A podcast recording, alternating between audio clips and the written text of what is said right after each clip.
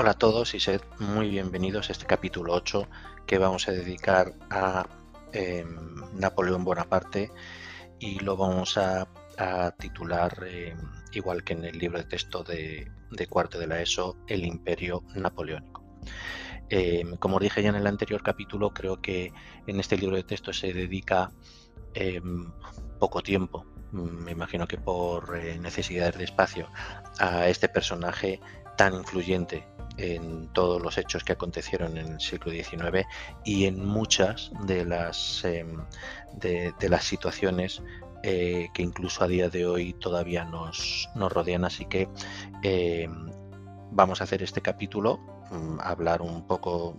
o comentar lo que habla el, eh, el, libro de texto, pero vamos a hacer un bonus, no solamente de él, sino de otro personaje contemporáneo suyo, eh, francés también, eh, que creo que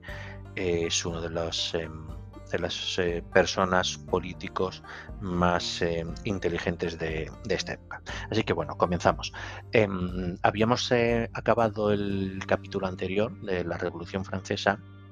con, con, un Napoleón que ya era una persona influyente en la, en la, política, querido por el pueblo de París y respetado por los, eh, por los políticos del directorio ya de, mil, eh, de 1795 1799. Eh, tan querido por los políticos como temido de su influencia, con lo que a este Napoleón le propusieron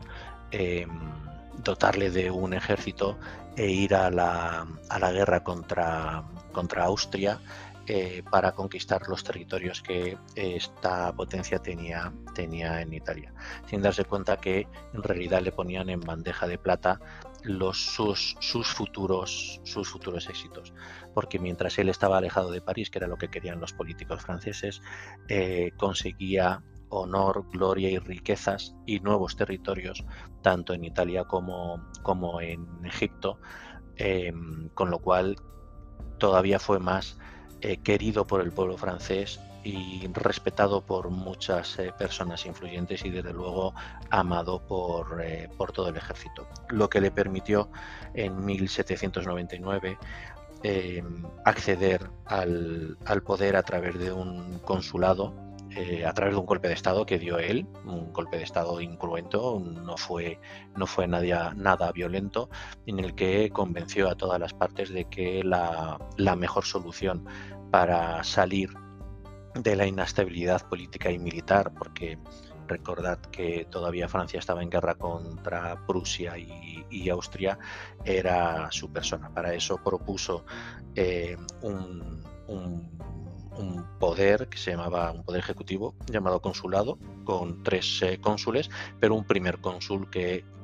era él. Eh, de facto se convirtió en presidente de la República en 1799. Em, esto mm, no le pareció suficiente. Mm, en el bonus vamos a explicar eh, con detalle eh, un poco la, psicología de este personaje y, el por qué,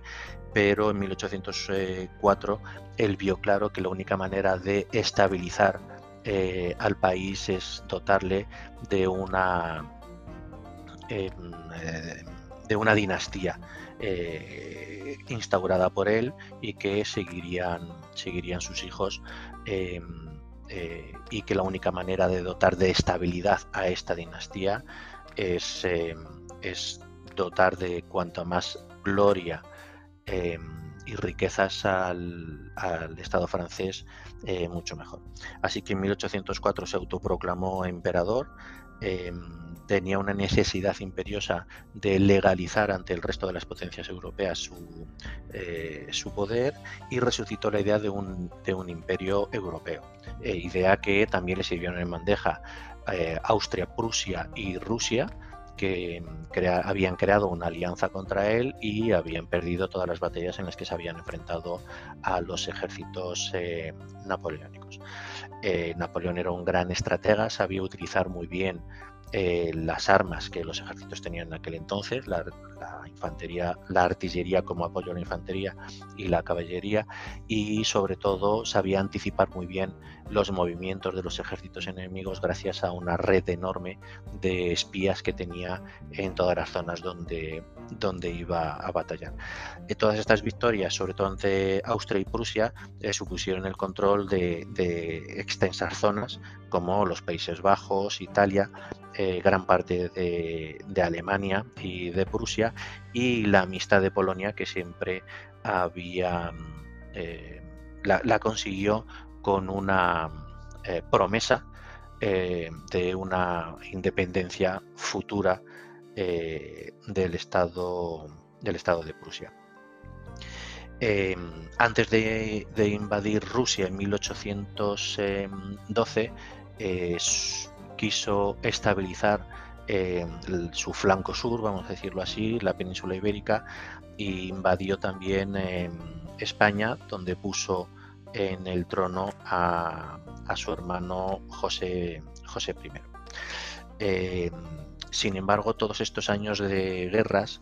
Em, y todos estos años de batallas y sobre todo la derrota que, tuvo en Rusia, un país enorme que aunque llegó, llegó a entrar en Moscú, bueno, las, las líneas de abastecimiento tan largas que requeridas para abastecer a todo su ejército y a sus caballos bueno, se quebraron, sobre todo con los inviernos, y tuvo que retirarse eh, a Francia con unas grandes, eh, grandes pérdidas. Su, su enemigo de siempre, Gran Bretaña, al final no lo pudo, no lo pudo derrocar, pese a que decretó un bloqueo en todo el continente europeo, es decir, ningún barco inglés podía eh, atracar en ningún barco del continente europeo, en ningún puerto del continente europeo, mucho menos para, comerciar. Esta fue la excusa que utilizó para invadir Rusia, puesto que sabía por su red de espías que en los puertos rusos del, Báltico los, lo utilizaban los, eh, los mercantes ingleses eh, para, para comerciar y bueno, militarmente todo esto supuso un desgaste enorme que em, concluyó en 1815, es decir, 16 años después de su llegada al poder como primer cónsul, eh, en una derrota em, definitiva en la batalla de, Waterloo ante la alianza eh, británica, rusa, prusa y, y austriaca. Em, en los próximos capítulos veremos cómo, eh, qué consecuencias tuvo esta, esta derrota de Napoleón, em, pero aquí también eh, me gustaría incidir en unas consecuencias em, positivas que tuvo el, gobierno de Napoleón, sobre todo en, en, eh, Francia. Era un hombre muy inteligente, un hombre muy listrado y, su principal punto positivo fue siempre rodearse de, un gran equipo, rodearse de personas que realmente merecían estar ahí, bien por su valor como generales del ejército o bien por su inteligencia como políticos o administradores de los que se, rodeó. Fue realmente el, político de esta época que instauró la meritocracia como el, el verdadero valor que te llegaba a subir en la sociedad o a subir en el, en el, en el ejército.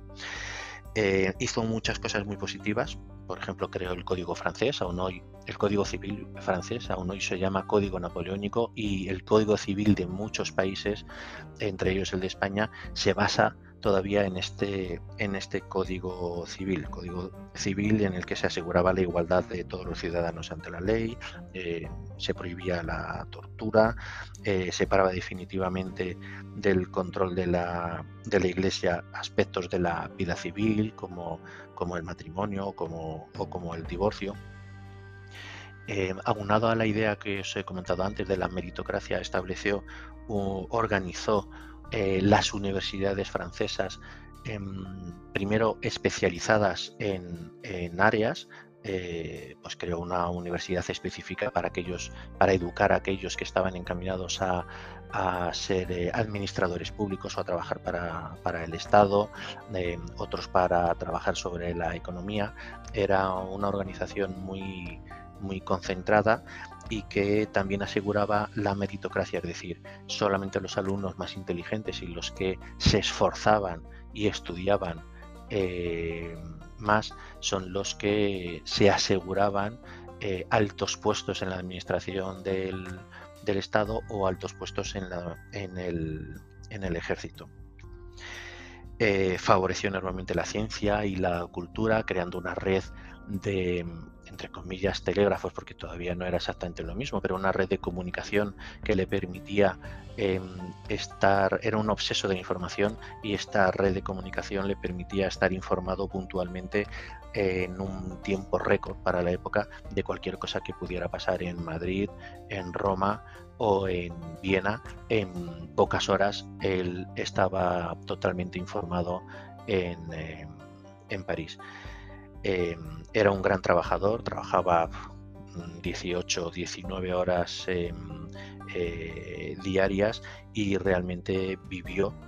eh, el, poder como algo transformador no solamente de la sociedad, de la política y de la economía francesa, sino como él quiso que fuera algo transformador de la sociedad em, y de la política europea.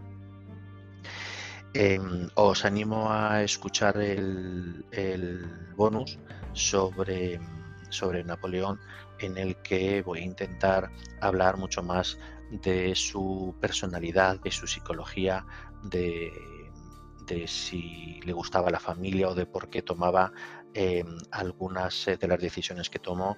eh, más que hablar sobre, sobre las decisiones eh, que tomaba. intentaremos ahondar un poco en la, en la psique de Napoleón Bonaparte, este personaje tan influyente, sobre todo en el siglo XIX. Como siempre, os agradezco mucho el escuchar em, este, este capítulo y os animo a hacerme todas las preguntas y comentarios que queráis en Twitter em, en el usuario arroba historia eso 4 y hasta el próximo capítulo. Gracias a todos.